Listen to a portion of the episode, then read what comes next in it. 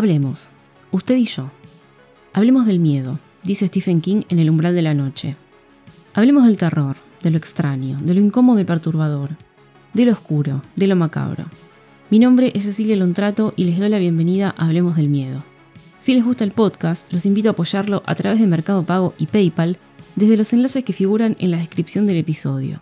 Hablemos del Miedo es un podcast totalmente gratuito y no cobra por suscripciones o material extra, con lo cual todo aporte económico es un gran incentivo. Ahora sí, preparen su bebida favorita, bajen la luz y pónganse cómodos, porque ya comenzamos.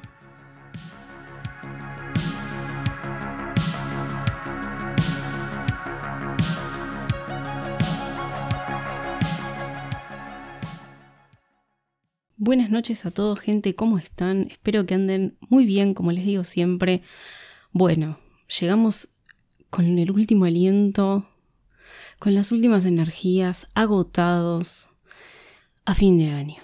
Hoy es 31 de diciembre y sí, es sábado, pero bueno, imaginarán que no estoy, eh, no, no grabé este episodio eh, sobre la fecha, sino un poquito antes, pero igualmente de todas maneras sirve para lo que vamos a hablar hoy, que es el balance, ¿no? El típico balance eh, que hace uno con todos los temas.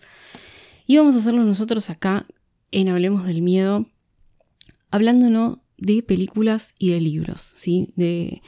No, les traigo lo mejor y lo peor que leí y que vi este año 2022 como para hacer un resumen y que si aún no vieron alguna de las recomendaciones que hice durante el año, acá en un resumencito breve, porque tampoco esto va a ser un análisis de cada película ni de cada libro, eh, que tengan como para disfrutar de las vacaciones en enero, febrero, marzo, cuando se tomen. Y, y bueno, ver algo nuevo si es que no lo hicieron todavía. Bueno, hablando un poco de todo, este 2022, eh, para Hablemos del Miedo, la verdad fue muy bueno. Eh, yo les tengo que decir que eh, las estadísticas de Spotify fueron excelentes, realmente eh, la verdad me sorprendieron un montón y eso es gracias a los que a todos los que escuchan el podcast, es así. No hay otra vuelta que darle al asunto. uno puede meterle todas las fichas, todo el amor, toda la onda para hacerlo. De hecho, hubo un montón de cosas también que pude mejorar este año, como comprar un micrófono bueno, eh, una, una, fuente, eh, nada, aprender un poquito más de la edición del podcast. Pero bueno, el mérito es del que escucha porque está ahí firme todos los sábados o los días que, sea que, que, oigan este podcast, porque me parece que eso es lo bueno, ¿no? Lo un poco mágico de esto, que esto queda en el éter para toda la vida y uno lo agarra cuando quiere, cuando tiene tiempo y eso es realmente lo que está bueno. A mí me pasa como oyente de muchos podcasts, eh, escucharlos cuando realmente tengo el tiempo para hacerlo y las ganas, ¿no? No es como una cosa que es en vivo y ya se pierde después porque si no estuviste en ese momento te perdiste del episodio o lo que sea. No, acá por suerte esta es una plataforma eh, y como todas las demás donde todo queda y cada uno puede agarrarlo y disfrutarlo cuando mejor le parezca. Así que gracias, gracias por haber estado ahí todo este año. Eh, tenemos un 2023 bastante cargadito también, tengo varias ideas para, para ampliar, hablemos del miedo, eh, para complementar los episodios, bueno, se me van ocurriendo cosas, cosas que quizá antes podían haber sido un podcast nuevo, pero que no, que quizá es algo para ampliar este mismo, este mismo hablemos del miedo, con alguna cosita nueva para el año que viene. Eh, eh, vamos a, trabajar sobre eso y espero que les guste realmente. Yo espero de todo corazón que hayan pasado un lindo año, que hayan escuchado muchas cosas de terror, que hayan visto y leído mucho y que hayan disfrutado de la vida. Eh, ese es mi único, mi único deseo para todos. Vamos a arrancar ya con este episodio. Sé que están esperando el resumen. Capaz que no, no sé. Pero bueno, es de lo que vamos a hablar hoy, así que le pongo pila. Y vamos a arrancar con las películas, con el cine. Em, primero voy a, contar lo que mejor me, me hizo durante este año a mí, esa cosita que dije, ay, qué bueno, qué lindo es el terror, qué bueno que es que se sigan haciendo estas cosas. Bueno, todo lo que me provocó una linda sensación durante este año. Fueron varias películas y series, eh, por suerte. No fueron tantas como las que me hubiese gustado, pero de todas maneras em, estuvo bueno el año en, lo que a terror se refiere. Eh, de lo que se estrenó en este año, ¿no? Por, supuesto, yo he visto un montón de películas que eran nuevas, pero nuevas para mí, eh, no nuevas porque se estrenaron. Así que, por lo menos en las películas, me voy a centrar en lo que es los estrenos. ¿Qué se estrenó en este 2022? Eh, y, que me, y que me encantó. Mm. Voy a empezar con dos eh, que fueron como una sorpresa para mí. No eran estrenos esperados, digamos, ¿no? Em, las otras que voy a mencionar sí, eran películas que esperaba mucho, pero estas dos primeras, la verdad, me sorprendieron para bien ¿eh? y las recomiendo un montón. Una es Deadstream, que es una película independiente eh, súper independiente. No, acá yo tengo listado, el listado de películas nada más, así que quizá me olvide algún nombre o algo, pero se las voy a dejar anotadas en la caja de descripción del episodio, así tienen más info para buscarla. Esta película, les decía, es totalmente independiente, es hecha por un director, que es el mismo que actúa, que es el mismo que hace el guion, que es el mismo que hace la edición y todo. Y su esposa, su mujer. Así que es súper, súper casera, pero hecha espectacularmente bien. Esta película trata sobre un streamer, sobre un youtuber, streamer, no sé, que hace vivos desde haciendo cosas eh, locas, ¿no? Em, ponele, eh, escapando de la policía, eh, haciendo cosas bastante extremas y bastante controversiales para, sus streamers. Y, y la, película va de eso, de, la expedición que él hace a, una casa embrujada, supuestamente la más embrujada del país, y se mete ahí adentro, la cierra con candado, eh, le saca las bujías al auto como para no poder escaparse, o sea, hace todo como para que si le llega a pasar algo, él es muy cagón, no pueda salir de la casa. Entonces, bueno, esa es la trama, ¿no? E, efectivamente él se encuentra con algo extraño y perturbador y paranormal adentro de la casa eh, y desde ahí arranca toda la película. Hay también como una... Eh, él tuvo un, parate en sus streamings porque tuvo eh, le fue mal con uno, con, una experiencia que tuvo, no voy a contar demasiado, pero es como que lo incriminaron por algo, por algo que sucedió y había perdido mucha audiencia y demás. Entonces él retorna con esto, eh, retorna con este con esta expedición a esta casa que se supone que le va a traer muchas visualizaciones y demás.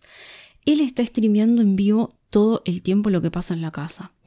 Y también vamos a poder ver los mensajes que le deja la gente, las cosas que la gente le dice, que le investiga, porque él tampoco investigó mucho previamente. Entonces la gente le va, lo va a ayudar a eso, ¿no? Va a ser como sus ojos afuera de, de la casa. Y mm, se va a encontrar con una historia adentro de la casa, va a aparecer, me hizo como recordar a una especie de videojuego donde él va a tener que desentrañar un misterio ahí adentro. Es una película paranormal, sí. Eh, y, él va a tener que desentrañar ese misterio de lo que pasó ahí muchos años atrás. Así que tiene una premisa realmente interesante, está muy bien hecha.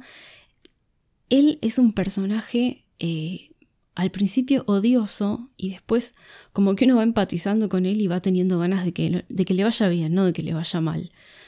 Iba a haber un que, algún que otro personaje más eh, participativo ahí, pero no voy a decir mucho.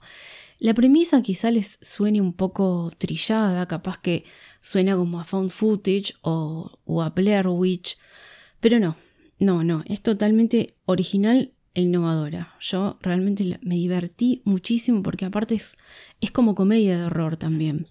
Así que nada, la disfruté un montón. Eh, fue una sorpresa y un hallazgo para mí.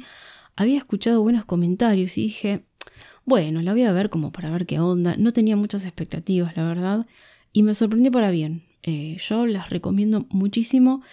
porque mm, eh, le da una vuelta a esto de, las exploraciones urbanas, esto que se usa tanto ahora en los streamings, está buena. La verdad, eh, la recomiendo mucho. Bueno, vamos a la segunda. Esta es una película que está en Netflix, la pueden ver actualmente en Netflix, y se llama Hellhole. Es la traducción, la tradujeron al español como El abismo del infierno. Y también tiene una trama original, que la verdad yo nunca había visto. Eh, es como que junta muchos, muchos subgéneros, no sé si muchos subgéneros, muchas temáticas, ahí está. Y las pone en una misma película, pero bien hecha, de una manera muy eh, atinada. Esta es una película polaca eh, de exorcismos en, en un principio porque el tema viene con un monasterio. ¿sí? Estamos en un monasterio en el medio de la nada, con una atmósfera pesadísima, eh, atmósfera de monasterio, o sea, voto de silencio. Obviamente algunos hacen voto de silencio, otros no, porque si no, no habría película. Pero medio de ruido, eh, muy antiguo, eh, la paleta de colores es muy fría y y bueno, va de un, de un nuevo sacerdote que va a investigar, se va a meter a ese monasterio porque es un monasterio especializado en exorcismos. Pero este nuevo sacerdote, la silla, la silla de fin de año, ahí está. Este nuevo sacerdote se va a dar cuenta pronto de que no solamente se hacen exorcismos ahí y hay algo muy turbio atrás de todo. Esta película tiene un mensaje, eh, no les voy a contar mucho más porque es muy spoileable esta peli, pero la trama superficial es esa y adentro de esa trama va a destaparse una olla mucho más macabra, turbia, que involucra a todos los a un grupo de sacerdotes que está ahí adentro y que tiene finalmente un trasfondo sobrenatural bastante original. Sí, ahí lo voy a dejar. Em, el final es totalmente eh, shocking. Me encantó. Es una. Eh, es un final.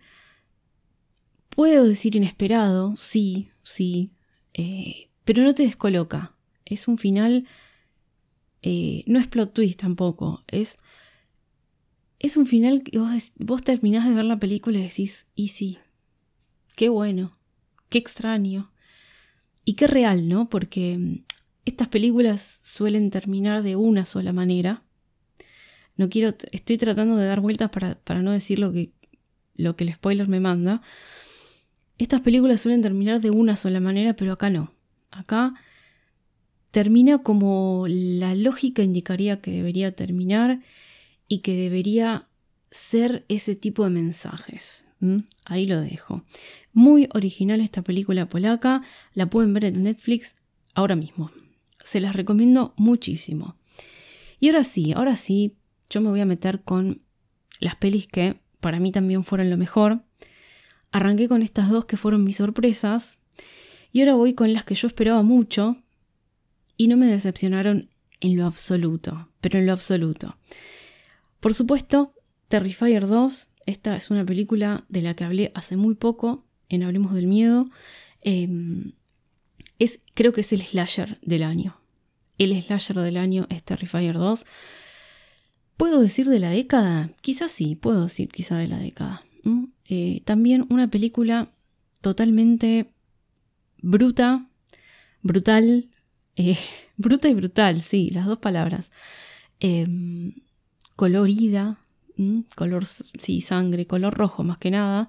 Pero bueno, esta es la película, creo que para mí, ¿puedo decir la que más me gustó del año? Sí, puede ser, puede ser.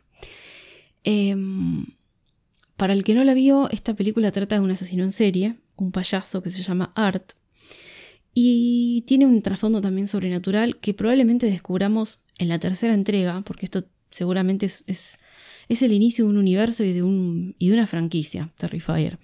Así que, nada, eh, muy resumidamente es eso, es la historia de un payaso que es un asesino en serie, que va a un pueblo y que em, nada, intenta terminar con la vida de la mayoría de la gente, especialmente de una adolescente que va a ser la protagonista, que parece ser quien está destinada de algún modo, también sobrenatural, a hacerle frente a él y a tratar de pararlo.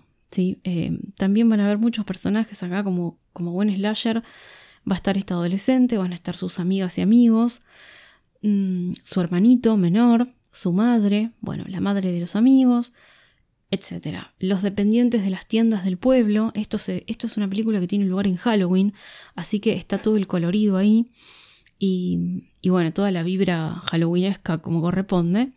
Em, y igualmente el que se lleva todos los premios a la interpretación, a la actuación, es este payasito hermoso que es Art, que está totalmente de la cabeza y nada, el chabón no tiene reparos a la hora de matar, es un artista en esto, es un artista en esto del asesinato. Acá no es como un asesino de un slasher normal que uno lo ve muy psicópata y que cuando está matando a alguien eh, lo hace rápido. No, él es un artista. Art es justamente, le hace honor a su nombre, es un artista del crimen. Así que eh, tiene unos toques de humor. Eh, la película, humor, humor, macabro, por supuesto, porque están a cargo de Art. Art no habla, es un personaje mudo. Y, y toda su cara va a ser una expresión y va a ser un mundo de, de, sonrisas porque él se la pasa riendo, él está feliz, él está feliz de matar a toda esa gente. Así que nada. Es un slasher como hace mucho tiempo no se veía, es un slasher muy gráfico. Eh, ustedes quizás estamos acostumbrados a, a, haber bajado un poco la vara en el gore, en un punto, y en el slasher durante estos últimos años. Bueno, Terrifier 2 viene a traer lo que dejamos abandonado en los 80s, eh, que es la sangre, el matar por matar, y sí, puede ser, pero eh, de la mano de este, de este hombre ser que, es, que, es, un artista de las matanzas y, lo hace por amor al arte. ¿sí? Así que recomendadísima Terrifier 2 si les gusta la sangre, si les gusta el gore. Em, tienen una vuelta al, gore que nos gusta 100% em, con esto. Bien, vamos a bajar un poquito el nivel de, no el nivel de calidad, sino el, nivel de sangre. Acá en la que viene no se ve sangre. Eh, es una cosa eh, hermosa esta película. Hocus Pocus 2. Eh, no es terror, obviamente. Esta es una película de brujitas de las hermanas Anderson, que son lo más hermoso del mundo. Y mm, es la continuación de Hocus Pocus 1. Literal, es la continuación muchos años después. Pero eh, ahora con unos personajes un poquito diferentes. Recuerden que Hocus Pocus es la historia de tres brujas que fueron condenadas en Salem en los, allá por los 1600, que vuelven en los 90 a eh, buscar las almas de niños para comérselos, que ese es, ese es su objetivo, ¿no?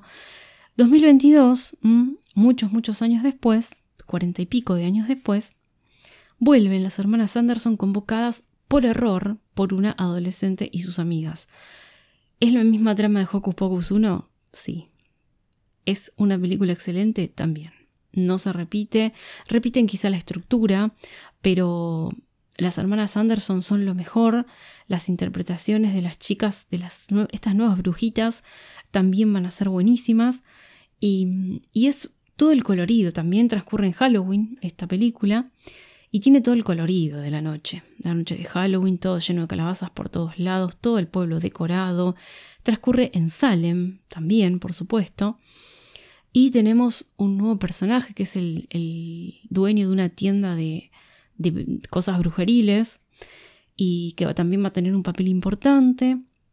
Las hermanas Anderson van a lidiar con la tecnología actual también. Eh, hay unas escenas muy divertidas de, que tocan ese tema. Y también vamos a tener a las hermanas Anderson de chiquitas, que esto creo que es el puntapié para que se haga una precuela, porque esa, primera, esos primeros 20 minutos, media hora de escena, no me acuerdo cuánto, no, media hora no creo que tanto, pero cuando las hermanas Anderson son chicas en Salem, es eh, genial, es genial, da mucho, da para contar mucho más y no hacer otra quizá otra secuela con la misma estructura que las otras dos, ¿no? Quizá da para una, una precuela con la vida de las Anderson chiquitas barra adolescentes. Así que una película hermosa que yo esperaba un montón y la verdad me encantó, me encantó, la recomiendo también mucho. La próxima también es una película que no es de terror pero tiene vibras spooky, es quizá para toda la familia, mm, para ver con los más chicos, es Monsters eh, de Rob Zombie. Eh, esta es una película que trae un poco a la actualidad la historia de la serie original de los 60 y, mm, y cuenta la historia de Herman Munster y eh, Lily Munster, esta parejita de, de, monstruitos, ella es vampiro y él es eh, una especie de Frankenstein, que se conocen y se hacen novios, por eso les digo que es una precuela, y mm, tienen que lidiar con una estafa que le hace eh, uno de los, hermanos de ella, un hermano de ella, que es un hombre lobo, eh, cuando los deja sin casa. Ellos viven en Transilvania y tienen que mudarse a California y lidiar con todo lo que eso implica. Así que es una película divertida. Quizá, si ustedes me preguntan, no, a ver, la trama no es que obliga a resolver un conflicto muy, eh, muy complejo. No, para nada. El conflicto se resuelve muy rápido. Lo que tenemos sí es un montón de escenas tiernas y divertidas entre todos los personajes. Eh, y como ya les dije, quizá apunta más a un público chiquito, de chicos, para ver con los chicos, con los hijos, para ver con niños. Eh, la verdad es una película súper inocente, lo que sí tiene una musicalización, ambientación, montaje y una fotografía y paleta de colores hermosa. Acá tenemos también toda la vibra spooky y la paleta de colores tipo esta silla me... Uno de los cambios que quiero hacer en 2023 es la silla. Sí. Eh, me perdí. Les decía que eh, tiene todas estas vibras spooky con un montón de colores tirando con a los negros, rojos, violetas, naranjas, verde fluo. Bueno, ya los conté esto en, la, en otro episodio anterior. Así que recomendadísima eh, Hocus Pocus 2 para ver en las... Eh, perdón, Monsters. Para ver en las vacaciones, eh, realmente. Bien, y ahora quiero seguir acá con dos series. Dos series que me gustaron muchísimo. Una es Gabinete de Curiosidades de Guillermo del Toro. La pueden ver en Netflix también. También hablemos de esto durante el año, cuando salió. Y eh, nada, me encantó.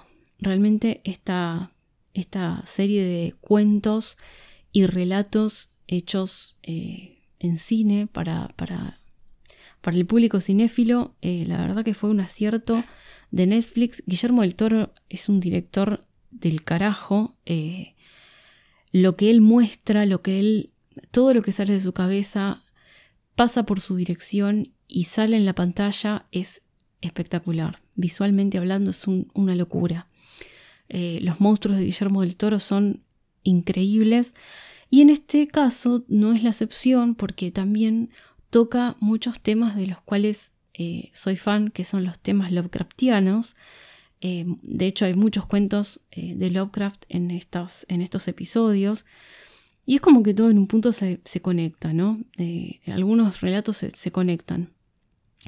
Eh, ya hablé de cuál me gustó más y menos, así que no, lo voy a repetir acá. Lo que sí les digo es que es una serie totalmente recomendable si les gusta eh, el horror cósmico. Es bastante, tiene bastante de horror cósmico. Y mm, no tanto finales eh, felices, porque acá Guillermo del Toro capaz nos, eh, tenía un poco acostumbrados a eso, al tema del fanservice, ¿no? Acá no, no es así. Así que, eh, nada, son, creo que son ocho capítulos, cuentos y relatos basados en diferentes autores y dirigidos por diferentes personas, eso está bueno.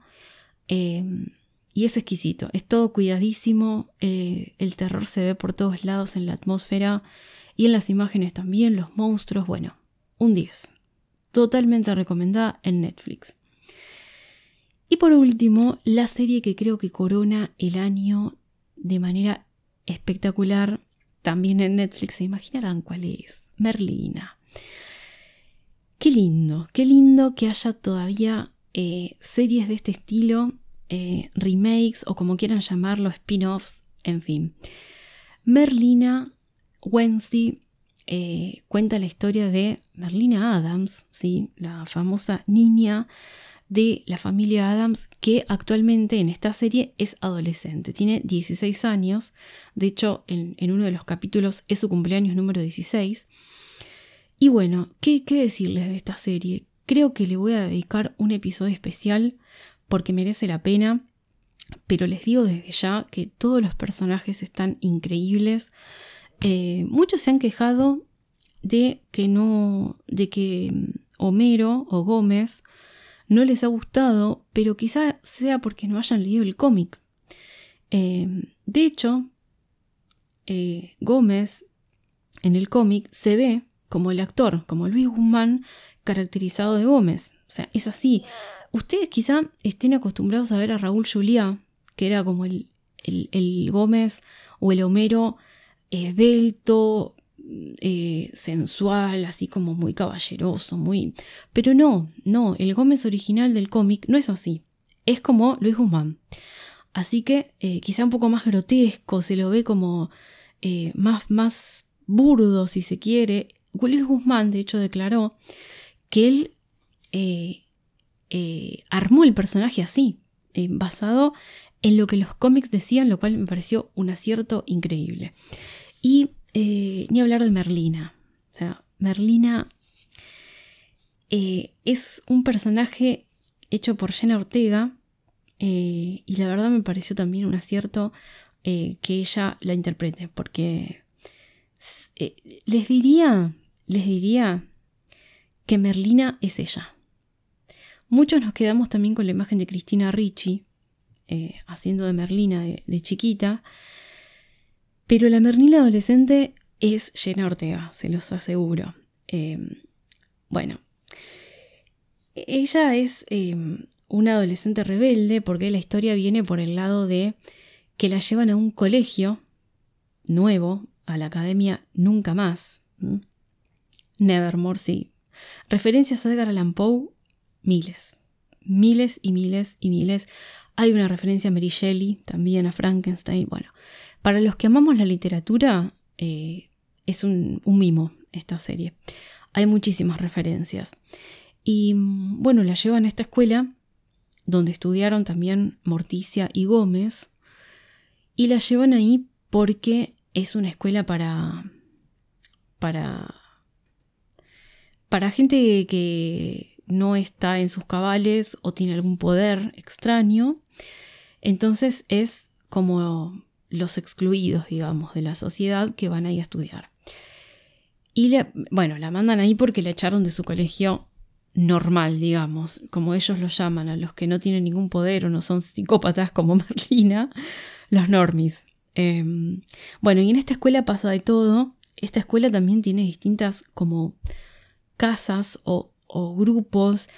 Yo siento en un punto como si Harry Potter lo hubiese escrito Edgar Allan Poe. Esa fue mi sensación cuando vi Merlina, pero es una buena sensación, ¿eh? lo digo en el buen sentido. No digo que sea una copia ni nada de eso, sino que es como Harry Potter Darks, muy Darks. Em, tiene su, cuota de crimen, ¿eh? porque Merlina tiene que investigar una serie de cosas que van a pasar en el colegio, en la academia y en el pueblo que está alrededor, que es eh, Jericho, y va a interactuar con un montón de personajes que bueno, no, voy a describir ahora porque es mucho, pero ella va a tener que aplicar sus conocimientos y sus poderes también. Esto es algo que a la gente quizá, a, algunas personas no les gustó, pero Merlina en este caso es psíquica, aparte de ser totalmente psicópata, sarcástica, sociópata y, y, nada, y, como es Merlina, digamos, además de todo eso, es psíquica. Así que tiene, visiones por algo. Eso lo va a tener que usar y va a tener que usarlos como pista para descubrir lo que está pasando tras los muros de Nevermore. Em, tiene muchas cosas positivas esta serie. Eh, Merlina también me encanta porque escribe, es escritora, es, escribe una novela. Em, hay una frase que me encantó que dice que, vieron, yo hace unos episodios atrás les hablé de esto, esto de escribe sobre lo que conoces, y ella dice que es una frase limitante para el que no tiene imaginación y es un mediocre, categórica la chica. Eh, pero bueno, estamos bastante alineadas con esa, con esa idea, Merlina.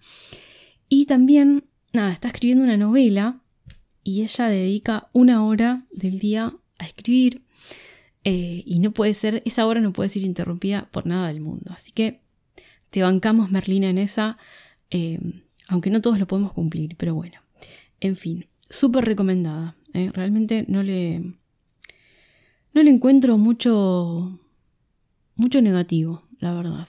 Eh, me gustó mucho. Lamentablemente, tenemos que ir a lo peor en el cine. Yo no suelo, obviamente, recomendar cosas que no me gusten, no. Pero no suelo hablar de lo que no me gusta. Porque ¿para qué? Pero en este caso, puse, puse categoría de lo peor porque lo tengo que decir. No puedo dejar afuera Halloween Ends. Eh, me cuesta mucho todavía, ya me recuperé igual, pero me cuesta mucho hablar de John Carpenter y decir que algo de John Carpenter no me gustó. Pero bueno, fue así, no me gustó nada Halloween Ends. Ya hablé de esta película eh, durante octubre. Vayan al episodio si quieren escuchar mi, mi, lloradita sobre Halloween Ends, porque la verdad que eh, fue un desastre para mí. No, no puedo creer cómo le dieron ese final a Michael Myers, a, la, franquicia en general, a la saga. Em, quizá la hagan de nuevo, ojalá que la hagan de nuevo. Para mí, Halloween Ends, voy a hacer otra referencia a Harry Potter. Para mí Halloween Ends es como Harry Potter y el legado maldito. No existió, no es parte del canon, nunca existió, si no se habla de ella, no existe. Así que espero, solo espero eso, de corazón, que se hagan, que, que, reinicien la saga, loco, no sé, algo. Tantas veces la reiniciaron, ¿eh? Eh que, la, que reinicien la saga, porque realmente no me gustó. Creo que a la mayoría de la gente no le gustó. Pero en fin, tema aparte. Halloween Ends para mí fue lo peor del año. Me decepcionó, me entristeció. No cerré la historia yo. Yo no la solté todavía Halloween. No terminó para mí. Así que nada. Eh, véanla si no la vieron todavía, juzguen por sus propios ojos, pero a mí me pareció un desastre, un desacierto total. Fin. Después quiero poner en esta lista, no es, a ver, no es lo peor, porque me gustó la película, pero sí le hubiese dado, le hubiese sacado mucho más jugo, porque el libro daba para eso. Digo libro ¿por qué? Porque me estoy refiriendo al exorcismo de mi mejor amiga, una película que está en Amazon, basada en el libro del mismo nombre de Grady Hendrix, que es uno de los de mis autores favoritos que descubrí y que nada, soy súper fan ahora.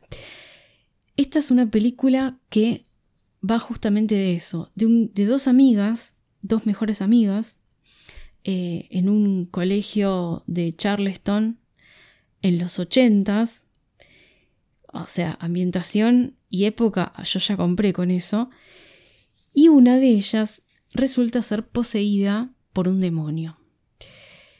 Esa es la trama principal. Después hay otras subtramitas que eh, es, ahí voy un poco, podrían quizá haber sido más exploradas y explotadas en la película, cosa que no pasó.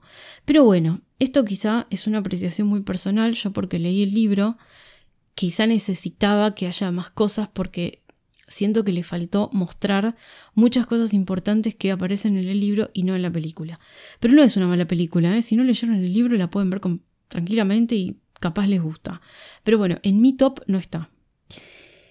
Y después una serie también de Netflix con la que tengo sentimientos un poco encontrados, que se llama 28 días paranormales o 28 Days Haunted, que está basada en una a ver, supuestamente esto es, eh, son, eh, es un reality, una cosa real, donde un grupo de psíquicos eh, y gente que trabaja de lo paranormal y que tiene eh, habilidades, se mete en diferentes lugares embrujados y con cosas paranormales adentro para llevar adelante la teoría de Ed y Lorraine Warren de que uno tiene que estar en contacto mínimo 28 días, no, máximo 28 días, con los eventos paranormales que sucedan en un lugar para poder extirparlos de raíz.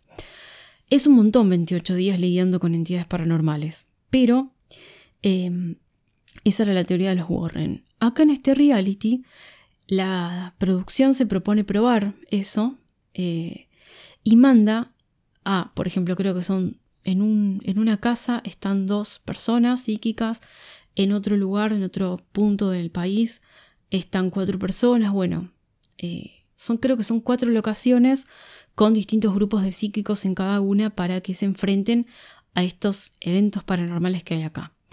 Se suponía que iban sin ningún tipo de conocimiento, no tenían internet, podían comunicarse solamente con la producción, pero me faltó un poco, quizá porque las historias son como muy eh, obvias, y por eso yo creo que obviamente ahí hubo un guion para cada historia y no creo que haya sido real, pero bueno, quizá peco de inocente y me van a decir, pero Cecilia, obvio que no es real. Bueno, pero no me lo vendas como real, entonces no sé, bueno, no sé, mm, siento que, a ver, está bien que no sea real, pero no me tomes de boluda como espectadora y vendémelo más real, hacelo vos más real, digo. La premisa está buena, pero si, la ven se van a dar cuenta que los casos son como eh, de manual. Así que, no sé. También ustedes juzgarán por sus propios ojos.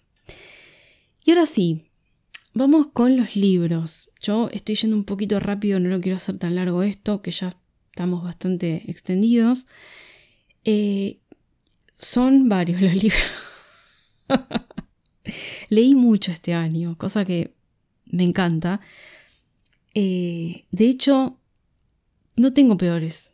No hay el listado de peores no hay, no porque no los traiga, sino porque no hay, literal no hay. Me gustaron todos los libros que leí. No sé, capaz soy un poco leo cualquier cosa que cae a mis manos y me gusta. No, no es así. Pero este año leí muchas cosas buenas. Vamos a arrancar.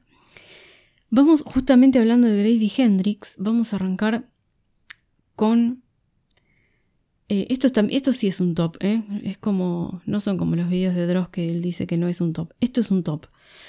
El mejor libro que leí del año para mí fue Guía del Club de Lectura para Matar Vampiros de Grady Hendrix. Es un libro totalmente original. Grady Hendrix mismo lo dice en la introducción. Él dice: Este es un libro que cuenta la historia de cómo una mujer que podría haber sido mi madre se enfrenta al conde Drácula. Es decir, una ama de casa de los años 90 en Charleston, también en este pueblo, de la alta sociedad de Charleston, una mujer, mujeres con mucho dinero, que se dedican en general a sus casas y a sus hijos, a tener sus casas perfectas y su vida perfecta y su marido perfecto, enfrentándose a alguien nuevo que llega al pueblo, que es nada más y nada menos y nada más que un vampiro.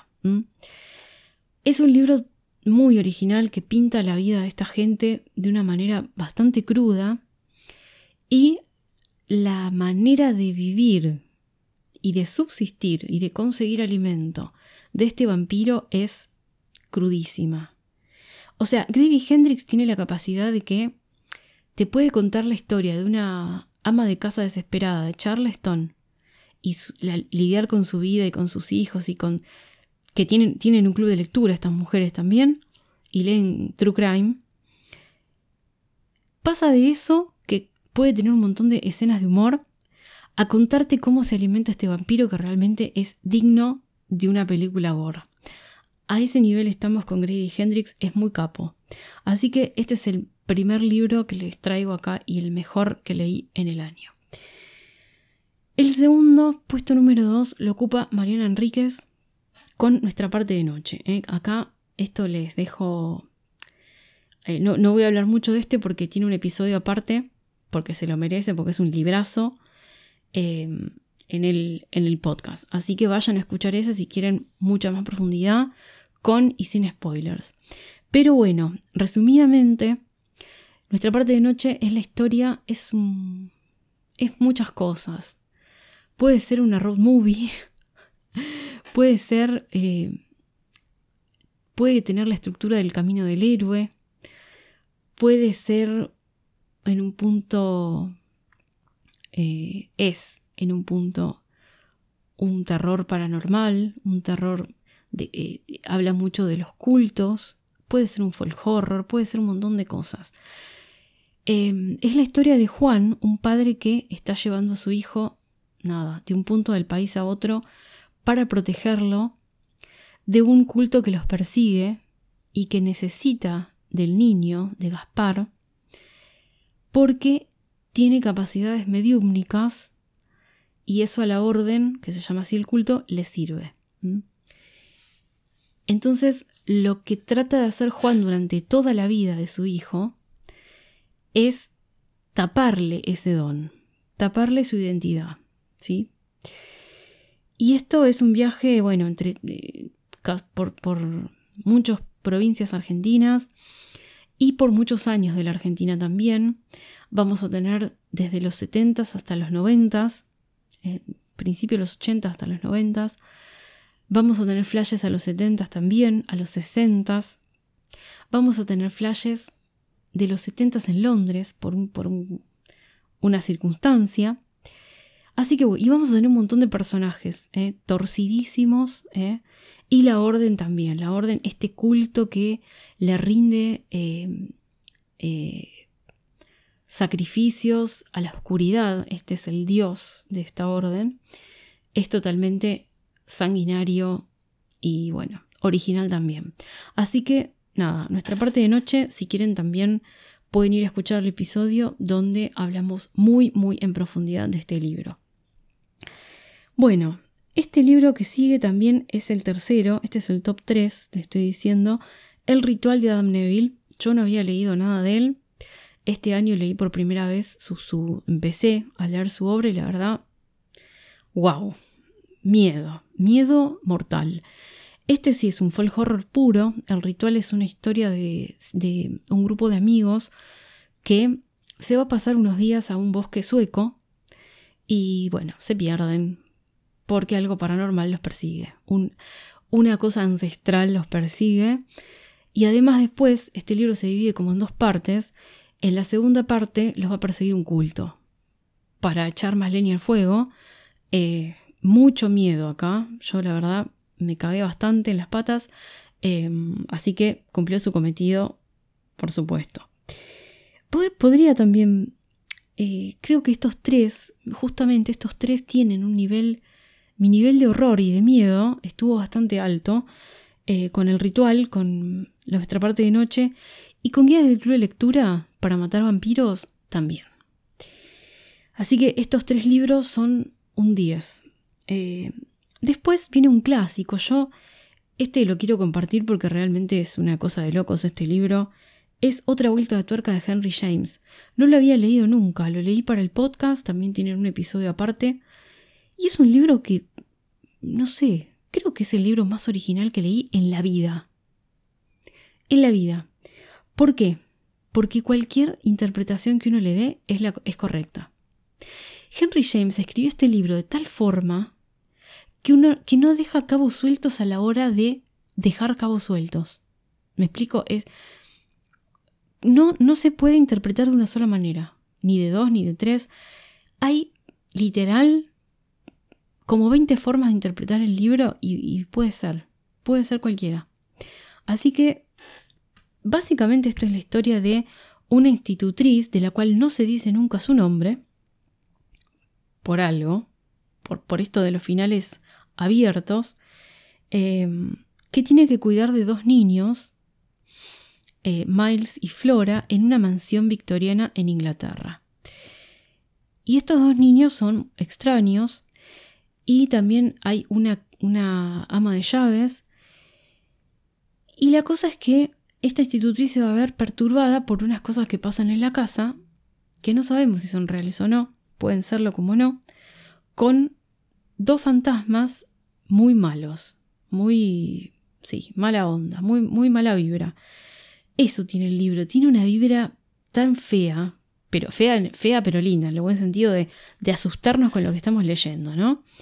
Eh, así que tiene una vibra bastante, como decían, mal vibroso, es mal vibroso este libro, pero es genial. Así que si no lo leyeron aún, es un libro viejo, una historia, no me acuerdo en qué año se publicó, pero nada, es increíble, léanlo. Y después yo, obviamente, siempre en mi top va a estar John Saul de alguna, de alguna manera. ¿eh? El libro nuevo de John Saul que me leí, por suerte es un autor muy prolífico, que tiene un montón de libros, y no me terminé toda su obra, pero lo estoy, estoy en eso. Se llama Alerta. El libro, ya saben, yo le dediqué también un episodio del podcast a John Saul. Em, no me acuerdo si este año, creo que no. Eh, no sé. Búsquenlo por ahí. Em, John Saul es fan de atormentar niños y adolescentes en sus historias. con criaturas hechas en laboratorio.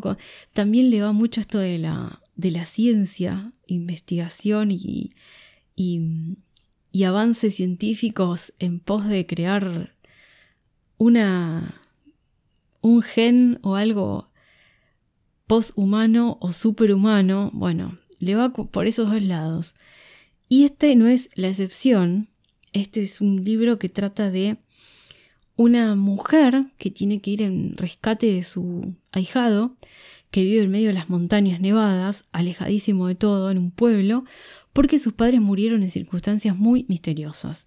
Ella va y se tiene que hacer cargo, va con sus dos hijitos también, y a partir de ahí van a empezar a investigar y a descubrir un misterio que se oculta detrás de la figura de este niño, de este preadolescente, se llama Joy, que es el ahijado de esta señora. Y mm, bueno, es una historia de algo que se oculta en el bosque, en las montañas, y que está acechando todo el tiempo, acechando y cometiendo asesinatos. Así que, librazo, librazo, thriller paranormal. John Saul es garantía de que te diviertas. Bien, Vamos con otro. Es otro de Grady Hendrix. Vamos a tener dos de Grady Hendrix acá. Uno es Grupo de Apoyo para Final Girls, que es un libro, es un slasher, con ese título, obviamente. Que la premisa es súper original también. Grady Hendrix es un tipo que piensa mucho. Eh, cuando uno cree que no puede haber más originalidad en las historias, aparece Grady Hendrix y dice Olis.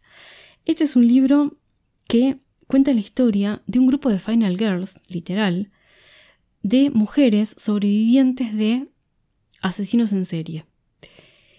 Entonces, ¿qué pasa? Ellos tienen un grupo de apoyo secreto con una terapeuta donde van y tratan de vivir lo mejor que pueden, ¿no? De, contarse sus vivencias entre ellas y demás.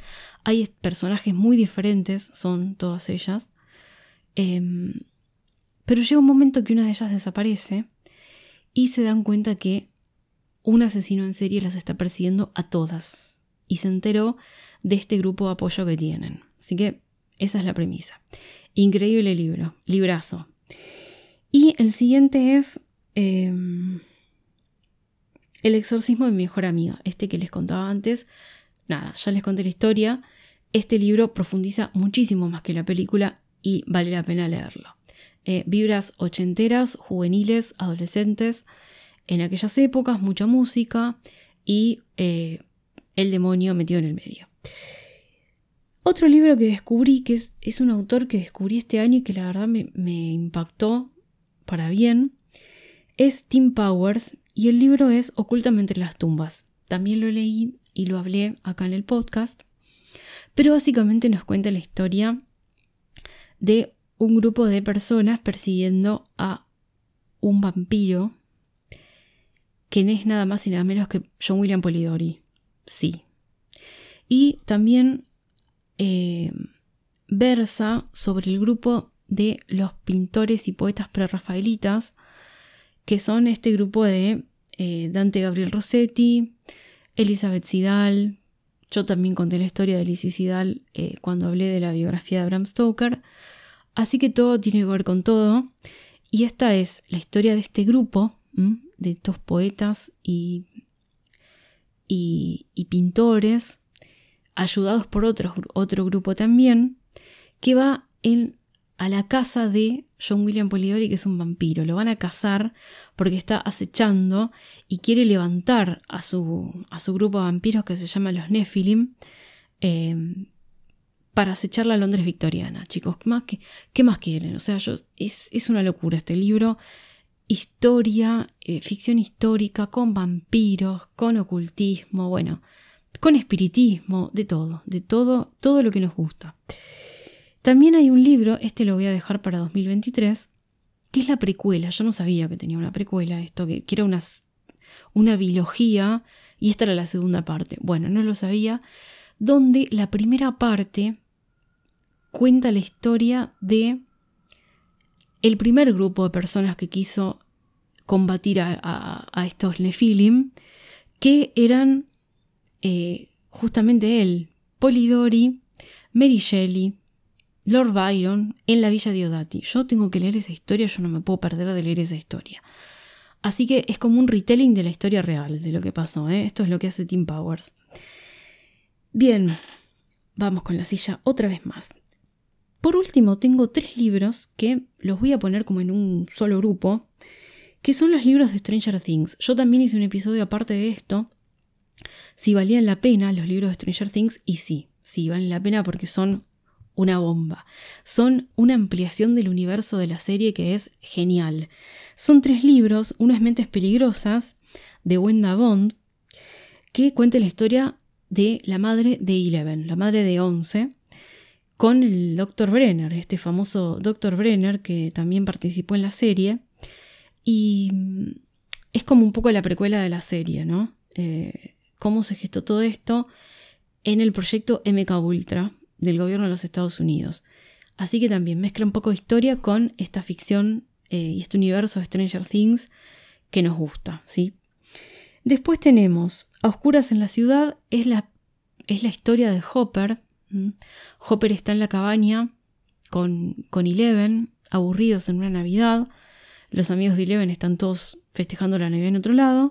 Y él le cuenta su historia de policía en Nueva York a 11. Y bueno, también uno piensa que quizá esto es un thriller, pero no, tiene, unos, tiene un tinte paranormal bastante bueno. Y es la Nueva York de los setentas, el donde el crimen estaba a la orden del día, había pandillas, mafia, estaba lleno, era una mugre. Bueno, esa Nueva York es la que vamos a tener en este libro y Hopper va a ser uno de los policías infiltrados en una pandilla. Excelente, excelente historia. Y por último, Max la Fugitiva, que es la historia de Maxine, de Max, de nuestra querida Max, em, con su hermano, con su hermano Billy, con su padrastro y su madre que llegan recién al pueblo. Y es la historia de ella, ¿no? De cómo se va adaptando a esto, de cómo va teniendo contacto con sus nuevos amigos y con esto que está sucediendo con el Demogorgon, porque es en esa, en esa parte de la serie donde vemos donde este libro entraría, ¿no?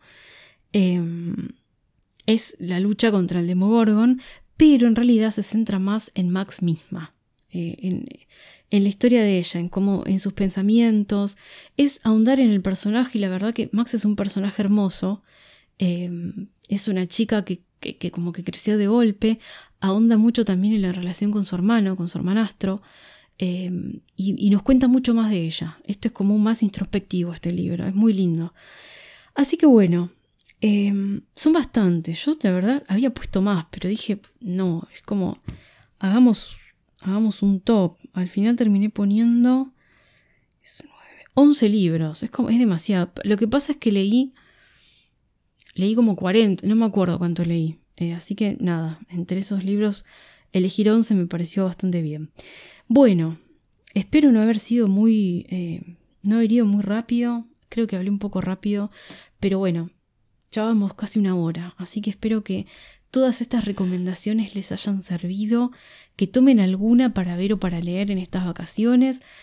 y nos damos un descanso. Hablemos del miedo, no va a descansar en enero ni en febrero, eh, va a haber siempre episodios, así que espero que estén ahí y les doy las gracias también por haber estado todo este 2022. Esperemos que ya enero y febrero ya arranquemos con esta nueva idea que tengo para hablemos del miedo, para ampliar un poquito este mini universo que tengo acá. Bueno, gente, muchas gracias. Nos vemos en el próximo episodio y que arranquen el 2023 como más les guste.